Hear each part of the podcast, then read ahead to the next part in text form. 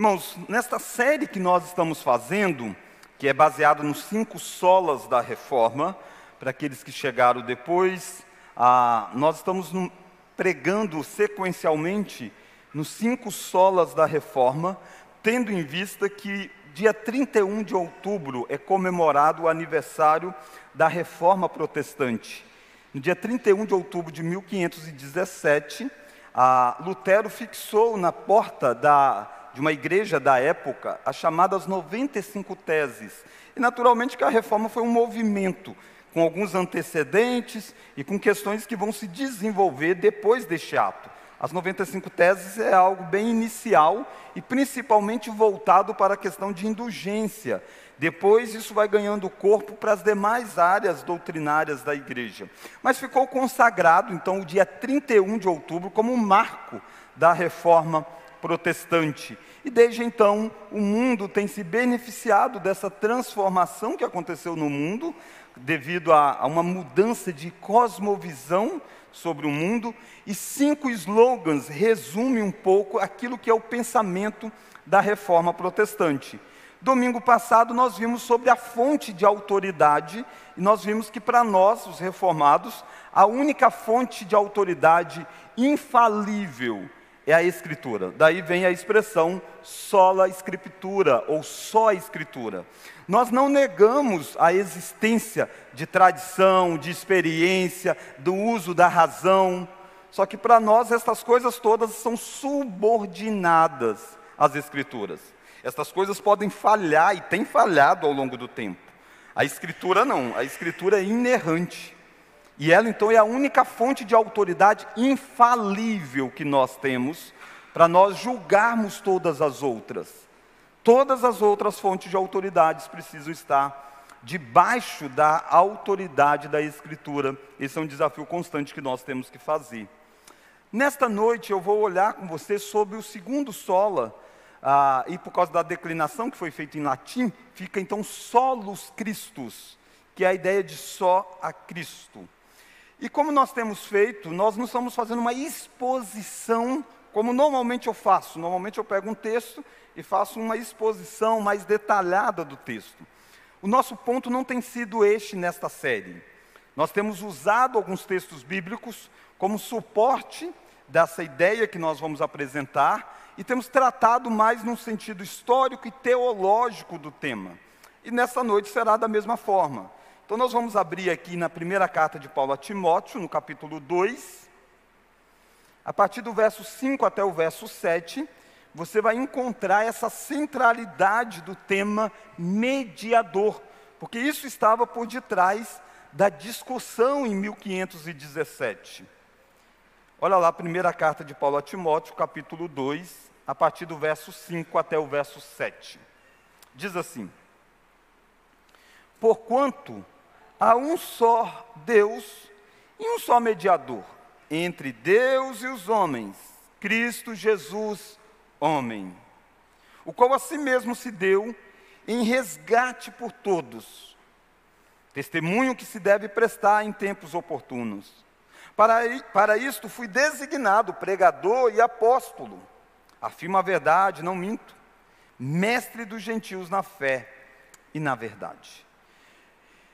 Irmãos, um dos grandes aspectos que incomodou Lutero e os demais homens que Deus levantou lá próximo do, dos anos de 1517 foi a ideia de méritos.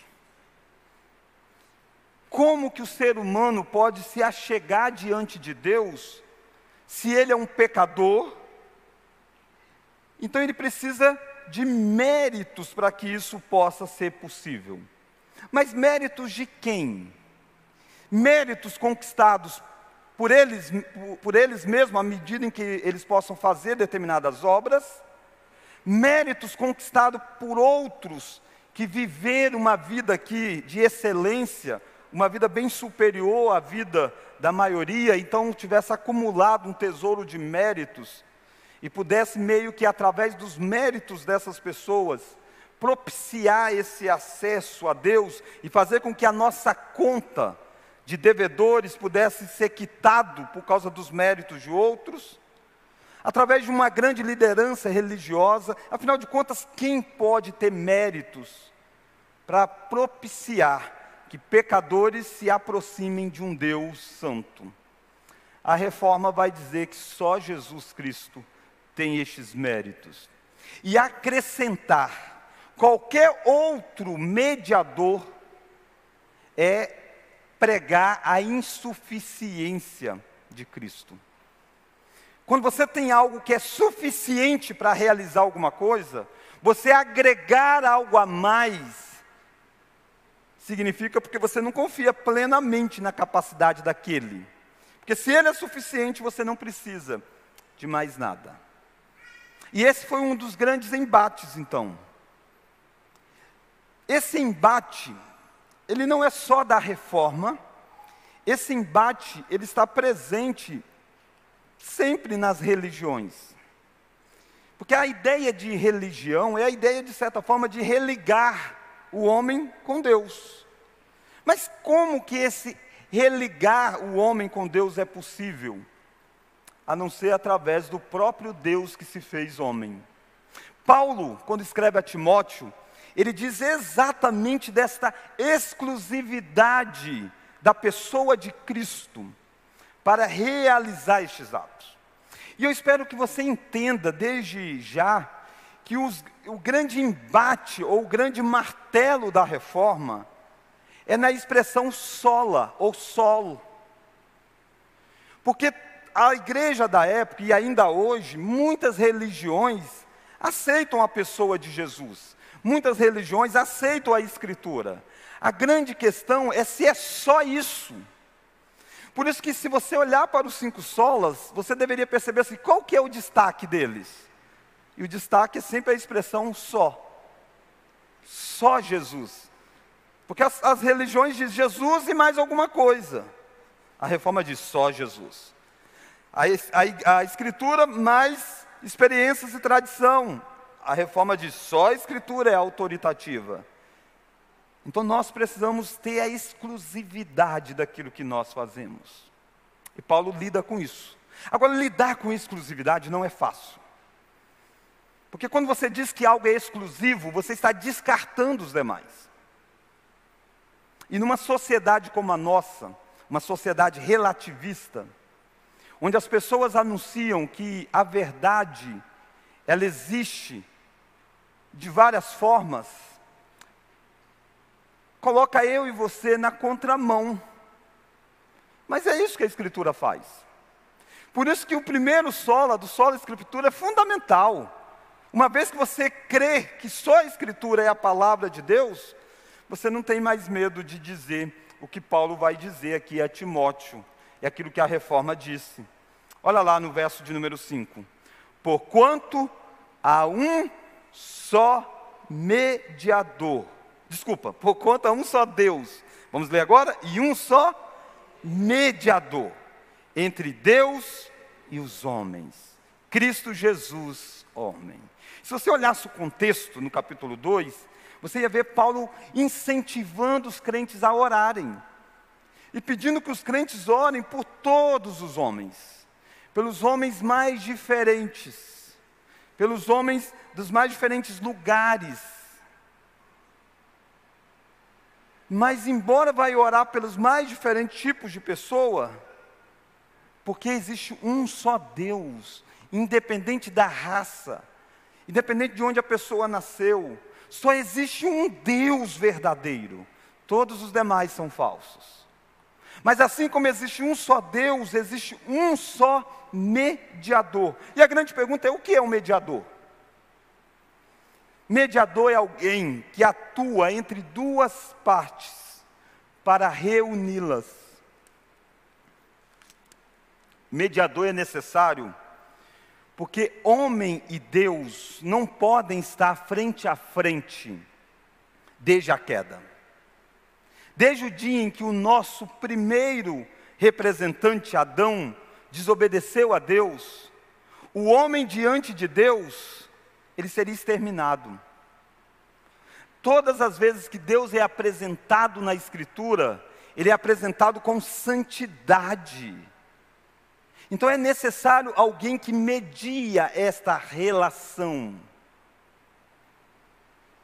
E o único capaz de fazer isso eficazmente é Jesus Cristo. Por isso que Paulo diz: por conta um só Deus, um só mediador entre Deus e os homens, e apresenta este como sendo Cristo Jesus, o homem. Há muitos falsos mediadores, mas Jesus é o único mediador, porque Ele é o único apto a estar diante da santidade de Deus, pois Ele é o único santo. Dentre a humanidade, o único realmente santo, no sentido de nunca ter tido pecado, é Jesus Cristo.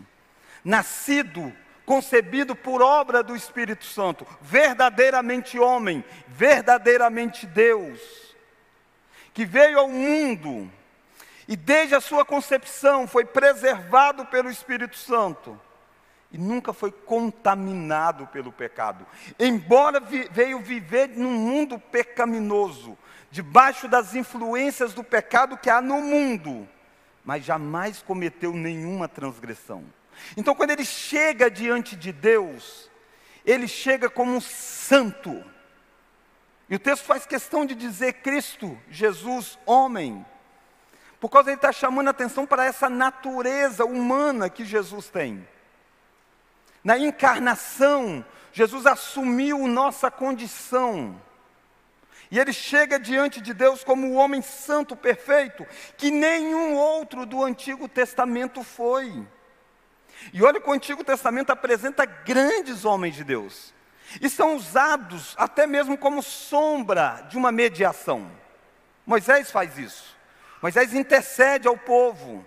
Moisés recebe a lei, e o povo diz: Deus fala através de Moisés, e Moisés fala conosco, porque o Senhor é muito santo. E Moisés faz isso. Mas Moisés não é o mediador perfeito. Moisés é aquele que não tem condição nem de entrar na terra prometida, por causa do pecado que ele comete. Você tem Davi, que é um rei poderoso, alguém que luta, alguém que guerreia, alguém que sai em combate. E Davi é aquele que dá vitória a Israel, ele é ungido do Senhor.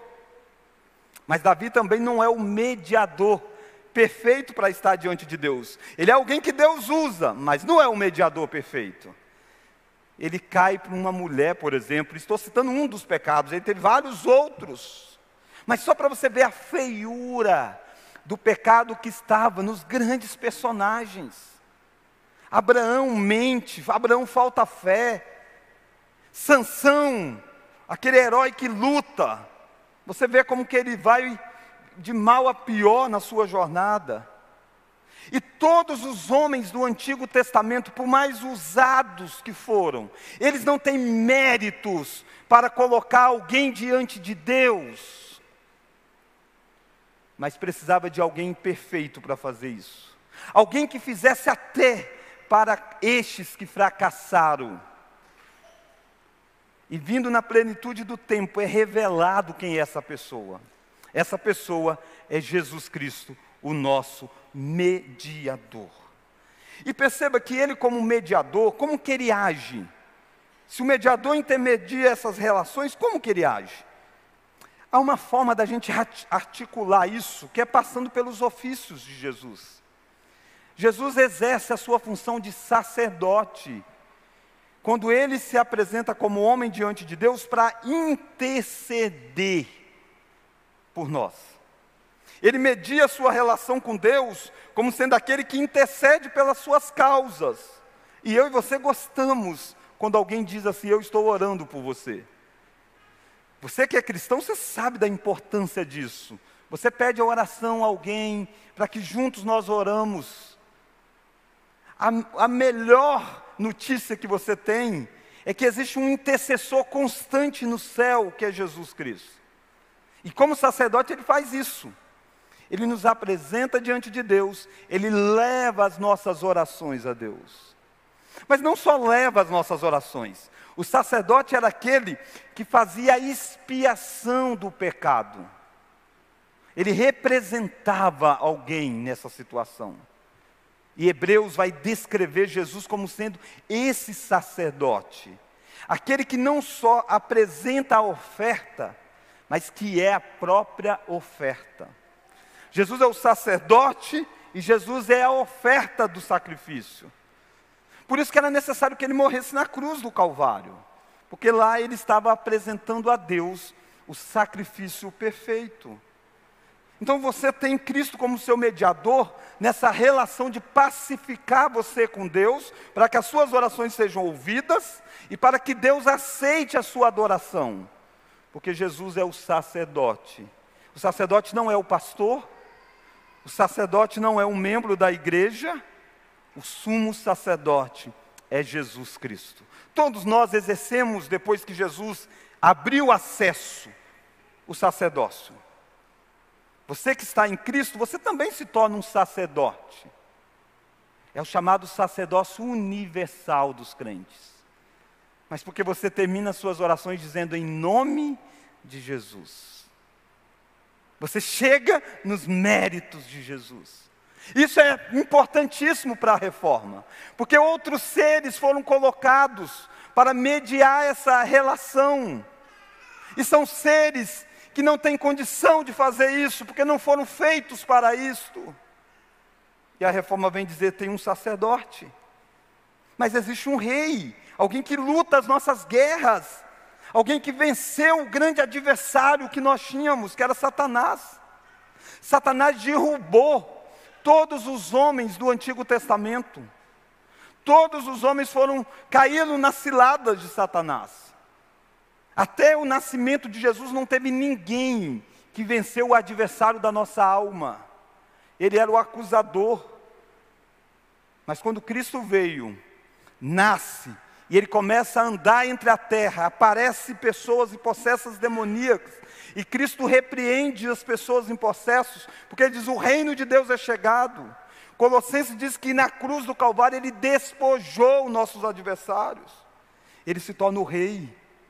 E ele é agora o mediador, como um rei, que luta e já venceu.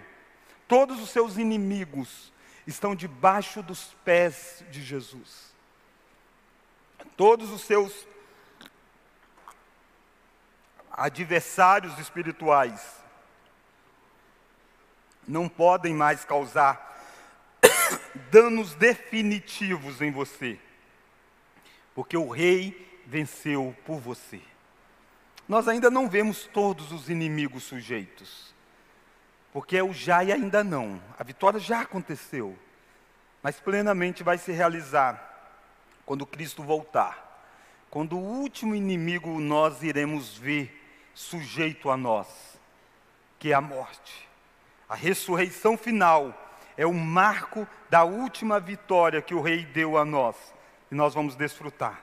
Mas já, já, nós já temos, nós ainda não o desfrutamos plenamente, mas nós já temos, porque o nosso rei já esteve morto e hoje está vivo. Mas Jesus não apenas é o sacerdote, não apenas é o rei, no sentido de governar, de, de lutar, de vencer os seus inimigos, e por isso você pode sair nessa noite dizendo: Eu sou mais que vencedor em Cristo Jesus em Cristo. Fora de Cristo você é o fracassado, mas em Cristo você é mais que vencedor. É isso que Paulo diz, é isso que Efésios diz para nós em Cristo. Mas o rei governa, o rei não só domina, o rei impõe leis. E eu e você estamos debaixo dessa lei. Percebe? Quando o texto diz aqui para nós que há um só mediador, o texto está dizendo para nós que existe um só sacerdote, um só rei, que governa absolutamente sobre nós e Cristo como mediador. Ele precisa também falar a nós sobre Deus. O mediador media essas relações. Não só nos apresenta diante de Deus, mas também apresenta Deus a nós. Por isso que ele é o grande profeta no seu ministério de ensino. Ele é a plena revelação de Deus. Ele é aquele que olhou para os discípulos e disse: Quem vê a mim, vê o Pai. Quem vê a mim vê o Pai. Hebreus diz que Ele é a plenitude exata do ser de Deus. Queridos, depois que Jesus veio ao mundo, eu e você não precisamos de nenhum sacerdote, de nenhum rei, de nenhum profeta que não seja Cristo. Nós não só não precisamos, como quando nós os temos, você colocamos, nós estamos retirando, não, é, constrangendo a afirmação da suficiência de Cristo. Por isso que é muito sério quando você ouve pessoas orando em outro nome que não seja o nome de Jesus Cristo. Por isso é muito sério pessoas que confiam em qualquer outro que não seja Jesus Cristo para dar a vitória. Por isso é muito sério aquele que busca conhecer Deus em qualquer outra fonte que não seja através de Jesus Cristo. Foi isso que Jesus disse: Eu sou o caminho, a verdade e a vida. Mas quando você olha para o mundo, as pessoas têm religiões. Mas aquela que não é uma religião centrada em Cristo, é uma religião falsa. É difícil nos dias atuais aceitar isso para muitas pessoas. Mas é isso que a Bíblia diz. E quem está numa religião falsa, não importa a intenção do coração dela, ela vai ser condenada. Porque a única forma de estar diante de Deus no último dia é tendo um mediador, que seja Jesus Cristo. Por isso que a grande missão nossa é essa que Paulo faz aqui. Olha, Paulo consciente disso, consciente de que há um só Deus e todos prestarão contas a este Deus, consciente que há um só mediador, a única forma dos homens estarem quites com este Deus, sabendo quem é este mediador, que é Jesus Cristo, sabendo o que ele fez, verso 6, o qual a si mesmo se deu em resgate por todos, aí ele mostra o que nós devemos fazer. Vamos ler? Testemunho que se deve prestar em tempos oportunos. Verso 7: Para isto fui pregador e apóstolo. Afirma a verdade, não minto. Mestre dos gentios na fé e na verdade. Veja Paulo dizendo: Para isto eu fui designado pregador e apóstolo. Não tem vida fácil afirmar a exclusividade de Cristo. Este homem que anunciou isso a Timóteo, vai terminar preso, morto por estas afirmações. Mais precisamente por poder por afirmar que César não é o Senhor, que o governo civil não pode arrogar para si títulos que é do Senhor Jesus Cristo.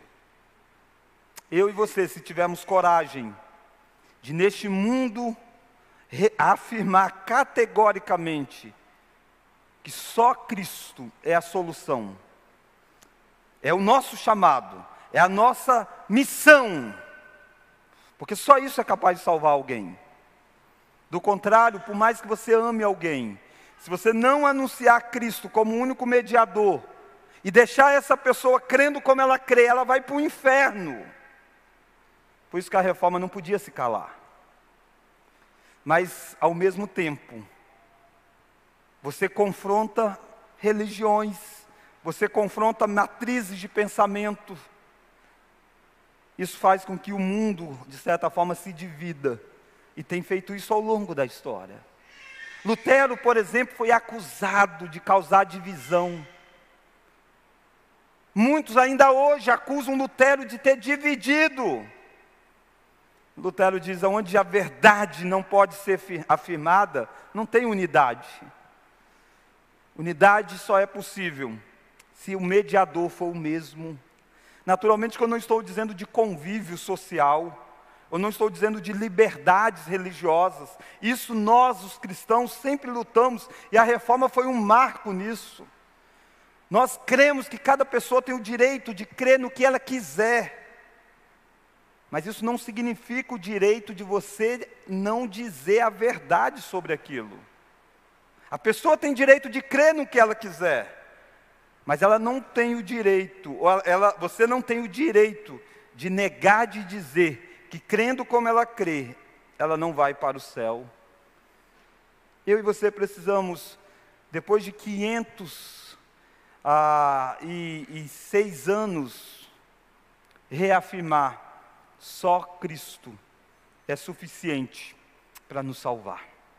E eu quero agora olhar com você, para a gente caminhar para o final, como que um homem chamado Pedro vivenciou essa experiência. Porque Pedro é um líder que, naquele contexto da reforma protestante, tinha sido dado a ele um título que ele nunca quis.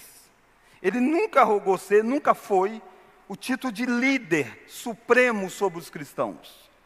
Pedro não tem esse título.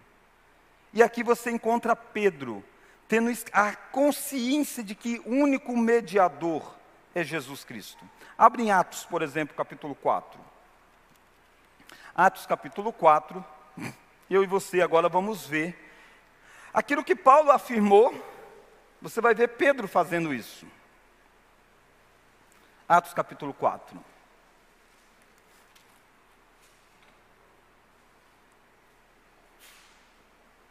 Olha o verso 22, verso 12, melhor dizendo, Atos 4, verso 12. Olha Atos 4, verso 12.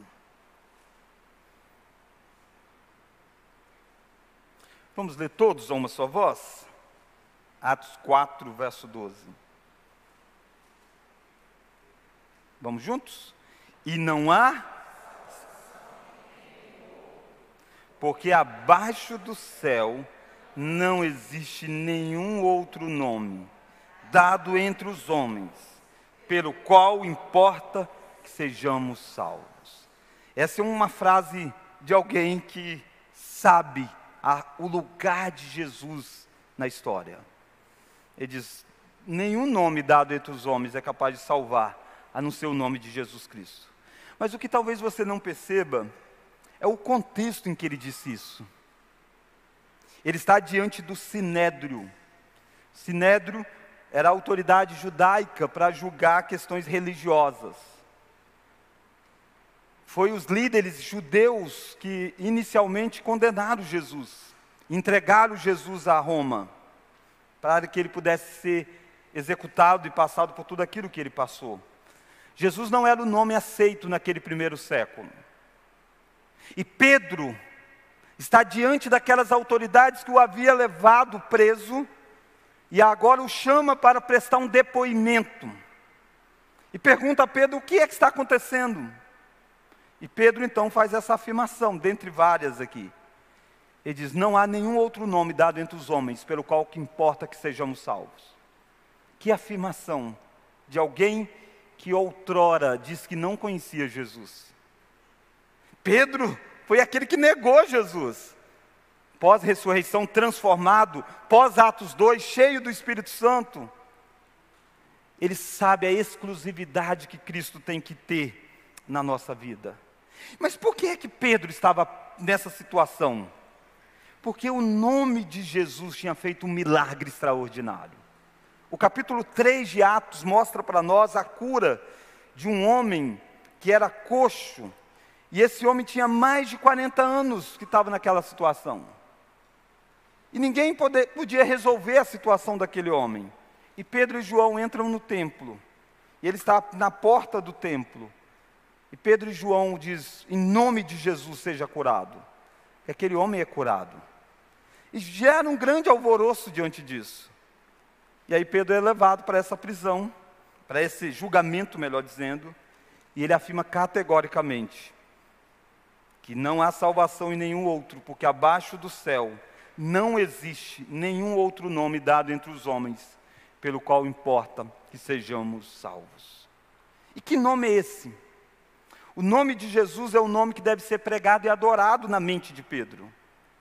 Olha como que Pedro tinha convicção absoluta disso, porque Jesus é o único nome que deve ser exaltado. Olha aí comigo o verso 11 do capítulo 3. Olha o capítulo 3, verso 11. Depois da cura extraordinária, e pensa: alguém 40 anos, coxo, é curado, a multidão fica admirado. Olha o verso 11. Apegando-se ele a Pedro e a João, todo o povo correu atônito para junto deles, no pórtico chamado de Salomão. À vista disso, Pedro se dirigiu ao povo dizendo: Então Pedro foi o instrumento que Deus usou para curar um homem de 40 anos. Qual que é a tendência? As pessoas olharem para Pedro, ficarem admirados com Pedro. Mas Pedro sabe qual é o único nome que Deus ouve. Pedro sabe através de quem a cura aconteceu. E olha Pedro fazendo correta visão do fato. Olha o verso 12. À vista disso, Pedro se dirigiu ao povo dizendo: Vamos ler? Israelitas, por que vos maravilhais disto? Ou por que fitais os olhos em nós, como se pelo nosso próprio poder ou piedade o tivéssemos feito andar? Você está entendendo o que Pedro está fazendo aqui? A multidão está olhando para Pedro. A multidão está achando que Pedro tem um poder de fazer curar um homem como esse. Pedro tem uma piedade, uma santidade, uma vida com Deus, uma proximidade com Deus. E Pedro está dizendo: Ei, não, por que vocês estão olhando para mim? Por que vocês estão olhando para mim? Porque vocês acham que sou eu? Ele está dizendo: Por que vocês estão admirados disso? Como se o poder estivesse em nós. Ele está dizendo: Não está. Percebe? Pedro está gritando ainda hoje, para mim e para você, que não há poder em nenhum outro nome, senão no nome de Jesus. Se você em algum momento da história foi curado, você foi curado por causa de Jesus. É só o nome de Jesus que faz. O pastor pode orar e de repente Deus fazer algo na sua vida, mas o poder não está no pastor. O pastor não é o seu mediador. E na história da igreja, ninguém foi mediador. O único mediador é Jesus. E Pedro quer que a multidão olhe para Jesus. Nós facilmente desviamos o foco da glória. Queremos o foco em nós. Queremos o foco do culto nas pessoas que estão liderando os atos culticos. Pedro está dizendo: pare de olhar para nós. Há um nome que deve ser honrado. É o único nome dado entre os homens. É o nome de Jesus Cristo. Tomara que eu e você, ao terminar a nossa jornada neste mundo, o feito maior nosso seja alguém que carregou contigo o precioso nome, o nome de Jesus Cristo. Alguém que tornou o nome de Jesus Cristo conhecido. E Pedro, graças a Deus, Pedro pode morrer, e Pedro morre na história, porque ele foi alguém que teve coragem de levar o nome de Jesus, segundo a tradição, morto de cabeça para baixo, crucificado. Pedro não tem méritos para curar esse homem, Pedro não tem méritos para curar você, você não precisa orar em nome de Pedro, mas você pode aprender com aquilo que Pedro vivenciou e dizer qual é o nome que pode mudar a sua história. Olha o verso de número do, é, 16. Olha Pedro dizendo isso. Pela fé, vamos ler? Em nome de Jesus, é que este mesmo nome fortaleceu a este homem que agora vedes e reconheceis Sim, a fé que vem por meio de Jesus deu a este saúde perfeita na presença de todos vós. Muitas vezes a sociedade quer ver coisas para como se pudesse cultivar a fé. As pessoas querem tocar em algo para isso nutrir a minha fé. A fé vem é pelo nome de Jesus. Vem pelo ouvir o nome de Jesus. Então Pedro está tirando o foco de si, tirando o foco do milagre e colocando o foco em Jesus Cristo. Porque ele sabe que é o único nome dado entre os homens, pelo qual importa que sejam salvos. E olha como que Pedro chama Jesus. Pedro vai dar alguns títulos para Jesus. Olha o verso 13 nessa explicação dele. Verso 13 do capítulo 3.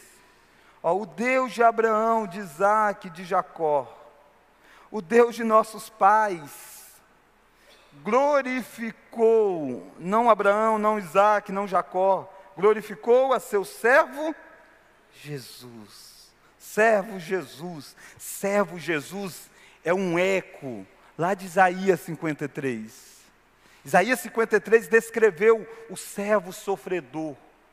E esse era um texto muito conhecido. Alguns estudiosos pontuam que era até um cântico cantado, o cântico do servo sofredor. E Pedro está dizendo: ele é o servo sofredor de Isaías 53. Ele está pegando para judeus e está dizendo: a Escritura dizia dele. Mas ele não é só o servo que foi moído. Servo sofredor é porque ele foi moído. Isaías 53 diz que ele foi moído pelas nossas transgressões. Mas olha o verso 14. Olha a segunda forma como ele chama Jesus. Vós, porém, negastes, vamos ler? O santo, o justo, o santo e o justo. Vocês negaram o santo e o justo. Jesus é o santo e o justo. Olha o verso 15. Dessate, matastes o autor da vida. Jesus é o autor da vida. É por isso que ele está dizendo, não tem outro nome. Que nome é o nome que pode ser dito que é o servo sofredor, que é o santo justo, que é o autor da vida? Quem pode ter esses títulos? Por melhor que tenha vivido aqui, por melhores obras que tenham praticado aqui. Ninguém. Só Cristo tem esses títulos. Só Ele é o autor da vida. E Pedro está dizendo disso. No verso 18, ele vai chamá-lo então de Cristo, que é o título que nós vimos lá em Timóteo. Olha o verso 18. Mas Deus acima, Deus assim, cumpriu o que antes anunciara por boca de todos os profetas, que o seu Cristo havia de padecer. Jesus Cristo é o nome que deve ser pregado e adorado, porque o único nome que deve ser exaltado é um nome cheio de significado. E olha Pedro apresentando Jesus como o único nome que pode perdoar pecados. Olha lá o verso 13. Olha os pecados que eles fizeram.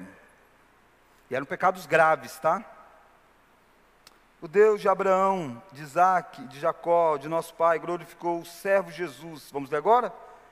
A quem vós traístes e negastes. Pensa que pecado é esse? Trair e negar. Coisas fortes.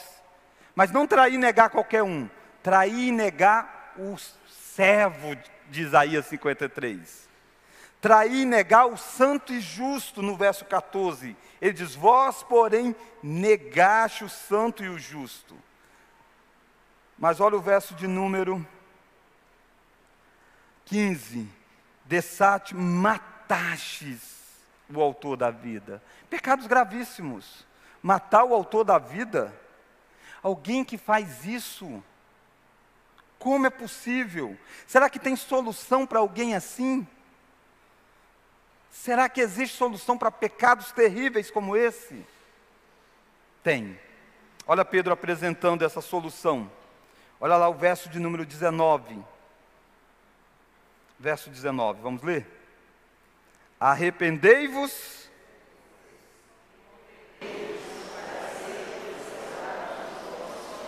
cancelados os vossos pecados. Pedro está apresentando não apenas uma sentença de morte, Pedro está apresentando a possibilidade de vida. Apresenta o pecado, mas diz da solução. E a solução passa pelo nome de Jesus. Ele diz: se vocês se arrependerem, não importa a gravidade do pecado de vocês, vocês podem ser salvos. Irmãos, isso é para nós hoje. Muitas vezes as pessoas sentem um peso tão forte de achar assim: para mim já não tem mais jeito, eu tô, fiz tanta coisa errada na vida, já não dá mais, eu tomei tantos caminhos difíceis. Só Jesus pode trazê-lo para o caminho de vida eterna. Só Jesus pode cancelar o seu pecado. Não importa a gravidade dele. Já pensou matar Jesus? Mas para esses que Pedro está dizendo, arrependam, porque há solução. Nessa noite eu e você precisamos saber qual é o nome que é capaz de mudar a vida de pessoas. Olha o final desse texto, Atos capítulo 3, verso 20. Olha o que que esse Jesus vai fazer no último dia. Verso 20, vamos ler? A fim de que da presença do Senhor venham tempos de refrigério, e que envie ele o Cristo, que já vos foi designado Jesus, o qual é necessário que o céu receba até aos tempos da restauração de todas as coisas, de que Deus falou por boca dos seus santos profetas desde a antiguidade. Jesus é o nome que vai restaurar todas as coisas no último dia. Aquele homem coxo, por quase 40 anos, aproximadamente 40 anos, ele anda. É só um sinal do poder restaurador que Jesus tem. O mesmo nome que curou aquele homem vai curar a humanidade que está em Cristo Jesus. Vai curar o um mundo quebrado. O único nome que vai trazer paz plena ao mundo é o nome de Jesus. O único nome que vai trazer justiça plena a partir da pessoa de Cristo é Jesus. Jesus é o único nome dado entre os homens, pelo qual importa que sejamos salvos. Mais um grito da reforma: solos Cristos, só Cristo. Querem calar essa voz? Querem. Sempre quiseram. Eles pegaram Pedro, jogaram na prisão, disseram para Pedro: pare de falar. Pedro fala, Disseram para Pedro: olha, a gente vai soltar você, mas você não pode anunciar no nome de Jesus. Você tem quase com habeas corpus, pode fazer o que você quiser, menos falar no nome de Jesus. Pedro diz: importa obedecer a Deus do que aos homens. E Pedro sai daquele lugar convicto de que ele não vai se calar, porque ele sabe qual é o nome. Não para ofender pessoas. O objetivo de Pedro não era jogar na cara das pessoas e ofendê-las.